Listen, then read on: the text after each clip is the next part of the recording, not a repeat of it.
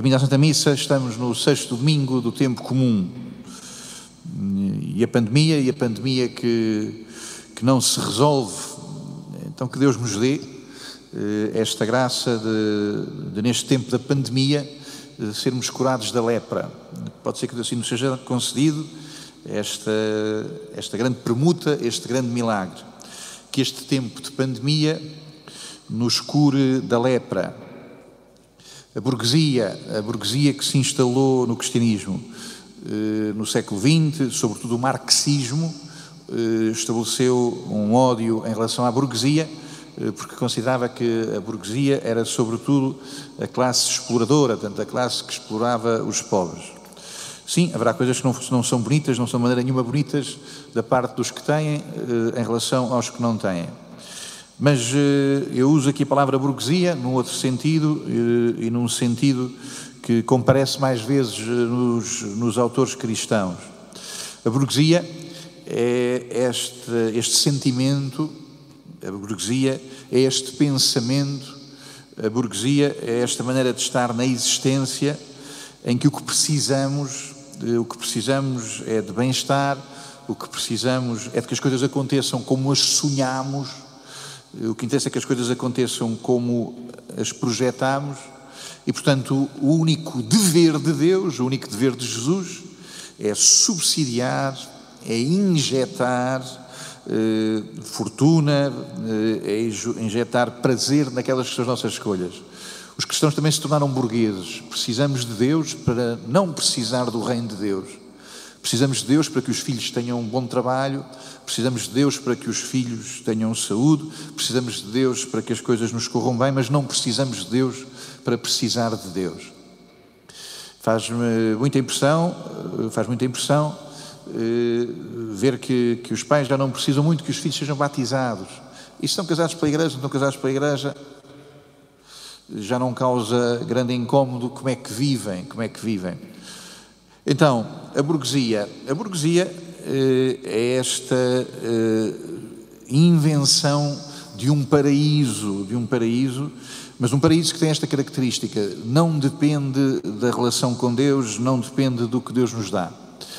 Eh, esta é que é, eh, penso, eh, a lepra que em algum sentido, e num sentido mais profundo, até é mais perigosa, até é mais perigosa do que a pandemia.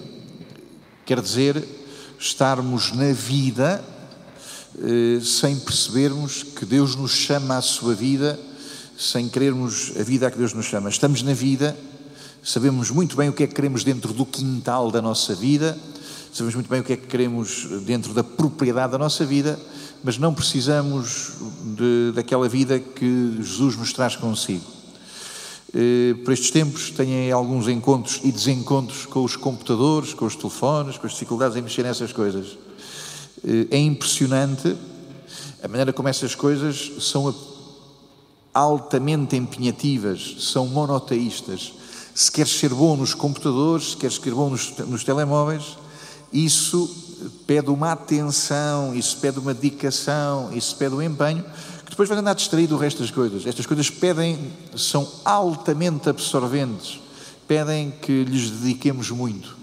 E por aí fora, eh, hoje, as especializações no trabalho, eh, quem faz uma coisa tem que fazê-la com muita especialização, mexer números no banco, mexer números à frente do ecrã, eh, ser competente como médico, fazer eh, aquelas coisas todas que os médicos têm que fazer, estudar, os exames, as provas, tudo, tudo isso. E por aí fora, no desporto, hoje os desportistas eh, são como antigamente eh, surgiu, rapidamente, surgiu nos frangos do aviário, que eram engordados só para aquilo, os desportistas hoje são treinados só para aquilo.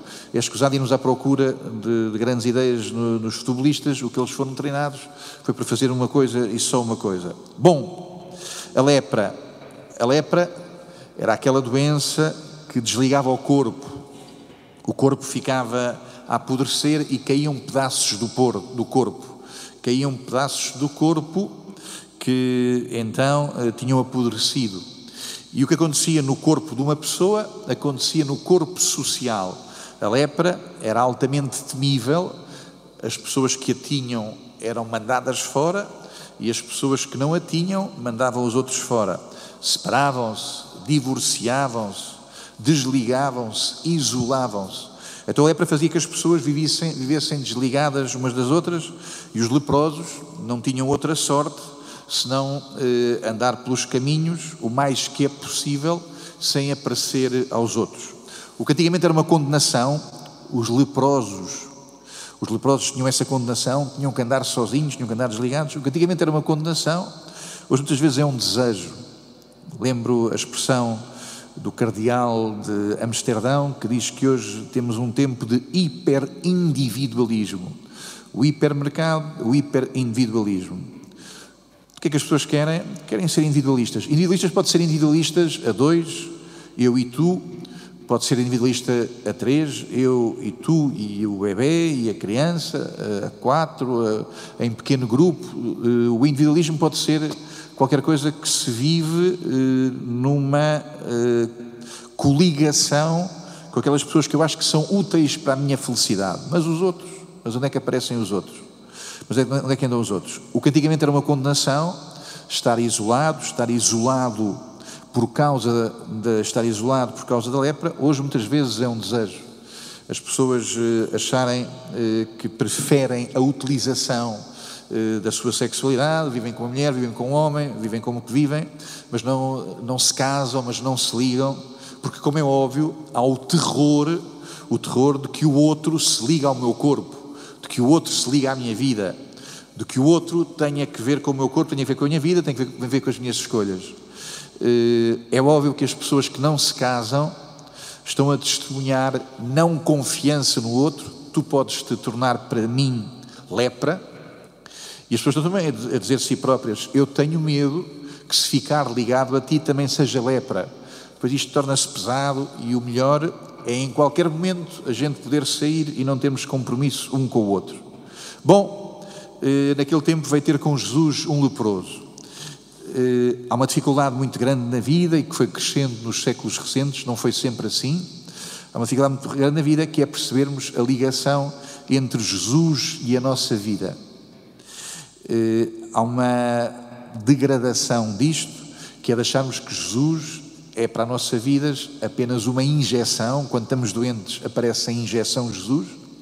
Quando estamos doentes, há de aparecer a injeção Jesus para voltarmos a ter saúde. Ou achamos que Jesus é uma injeção, ou achamos que Jesus é a bazuca que estamos à espera que venha da União Europeia. Milhões, eh, festejos, vida fácil porque Jesus nos ajudou a querermos o que nós queríamos. Bom, a termos o que nós queríamos. Então, há aqui uma dificuldade grande que é de percebermos qual é a ligação entre a nossa vida e Jesus, entre Jesus e a nossa vida. Eh, o divórcio entre estas duas coisas, penso que é uma característica importante das sociedades burguesas. Por um lado, o que é bom é o que nós imaginamos, a vida boa é a vida que nós imaginamos, e por outro lado, há um ricalhaço, há um homem que tem fortuna, há alguém que tem poderes, superpoderes, que nos pode ajudar a que essa vida então seja como nós a imaginamos. Naquele tempo veio ter um, leproso com Jesus. Trata-se de qualquer coisa que já conhecíamos desde o Adão e a Eva. O leproso é o Adão e a Eva. O leproso são os que saíram lá daquele sítio e que hão de querer regressar àquele sítio. Qual é que é a ligação, qual é que é o sentido, a ligação entre Jesus e a minha vida? Para que é que serve uh, Jesus e a minha vida? Para que é que serve eh, Jesus? Para me dar comprimidos, para me dar uh, farmácia, para me dar vacinas, para me dar outro tipo de vacinas, para me subsidiar a existência? Qual é que é a relação uh, que Jesus quer estabelecer entre a nossa vida e a vida dele. A palavra que os cristãos têm para dizer aquilo para que serve Jesus, a palavra mais poderosa é a palavra salvação. Salvação. Uh, repito e insisto, uh, outro dia falava aqui assim uh, com as pessoas que trabalham no Val da Cor sobre esta situação. Há pessoas que dizem: Eu não quero sofrer, morrer não tenho medo, de morrer não tenho medo, eu não quero é sofrer. Mas penso que é óbvio que cada um de nós não quer sofrer, a começar por mim próprio, não queremos sofrer, mas morrer, mas desaparecer, mas ser nada, é uma última manifestação de egoísmo. E terminou tudo no nada, e portanto eh, não há contas a pagar, não há dívidas, eh, eh, não há relações, não há, não há ninguém para não há ninguém para conquistar. O que eu quero é o nada. O que eu quero é desaparecer.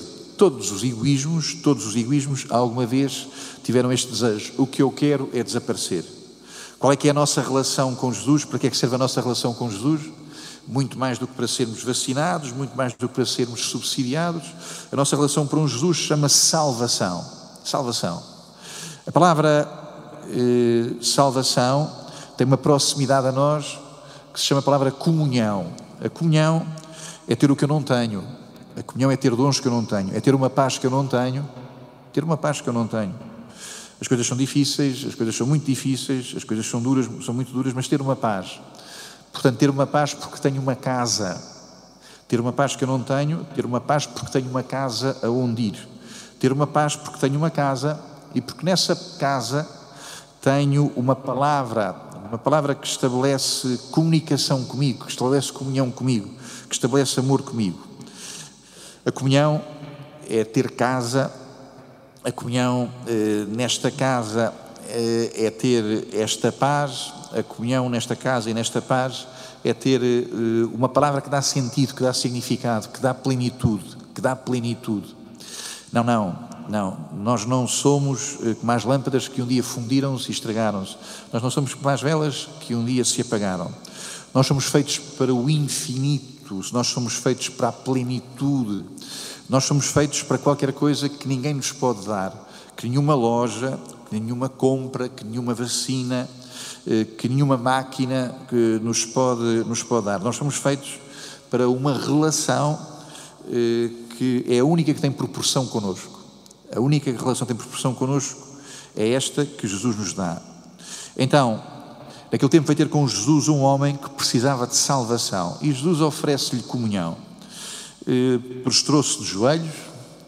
Eh, a religião nunca começa eh, quando nós estamos a levantar a cabeça, a religião não começa quando nós estamos também com a cabeça baixa, entretidos a escrever as nossas coisas. A religião não começa quando nós estamos distraídos. A religião começa quando vimos e cumprimos com este gesto de atração. Pôr-se de joelhos é um reconhecimento que perante mim está alguém que é maior do que eu. Está alguém que pode o que eu não posso. Posto de joelhos e suplicou-lhe. A religião começa quando nos pomos de joelhos, a religião começa quando reconhecemos que tu és muito mais do que eu. E, portanto, este reconhecimento que tu és muito mais do que eu é um momento em que nos descalçamos de qualquer pretensão, de qualquer arrogância. Então ele diz a Jesus: Se quiseres, podes purificar-me. É pena. Eh, tem cá, se quiseres, podes curar-me. Não é a mesma coisa e não é a mesma palavra cá está. Se quiseres, podes purificar-me. Jesus respondeu: Quero, fica purificado.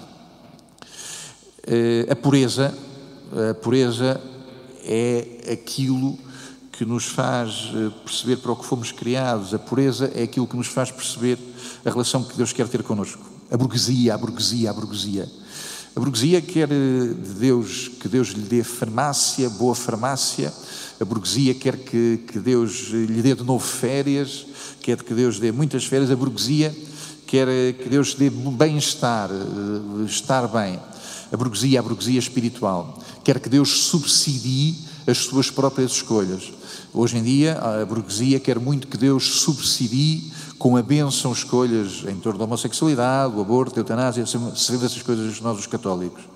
Então, eh, a burguesia eh, não quer Jesus, não quer Jesus, quer os subsídios de Jesus, quer que Jesus eh, lhes dê os auxílios para a vida divertida, a vida divertida. Naquele, naquele tempo aproximou-se um leproso de Jesus, ou tu, ou tu me salvas, ou eu continuo nesta podridão de existência. Ajoelhou-se, suplicou-lhe, ou tu me salvas, ou eu continuo com esta vida podre. E Jesus disse-lhe: Quero, eh, vou-te salvar, vou-te purificar. O que purifica o homem é a fé. O que purifica o homem é a fé. A fé é o que purifica o nosso coração. Porque a fé é o que nos eh, permite ver como Deus vê, a pureza, ver o dinheiro, ver o corpo, ver o que não conseguimos, ver o que fizemos mal, ver o que nos faz sofrer, a pureza, ver a nossa história, ver eh, o sofrimento que temos por causa desta coisa com a minha mãe, com o meu pai, desta coisa com os meus irmãos, desta coisa com a minha família, a pureza, ver o meu sucesso, ver as coisas que eu consegui, ver na intenção de Deus. Quer fica purificado. Ficar purificado é veres que eu estou aqui para ti, é veres que eu estou aqui para te trazer a minha comunhão. Pois bem, eh, na semana passada tinha dito que tinha dito com o Evangelho que Jesus sai da sinagoga.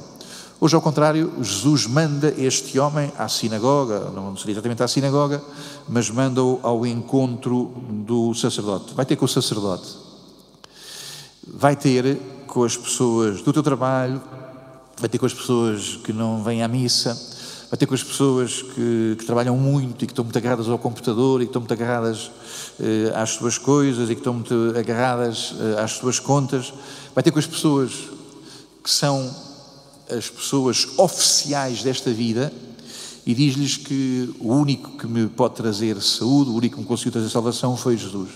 Vai ter com o mundo, com o mundo oficial, o sacerdote representa o mundo oficial e vai dizer: olhem, uh, olhem que o que vocês não me deram, Jesus deu-me.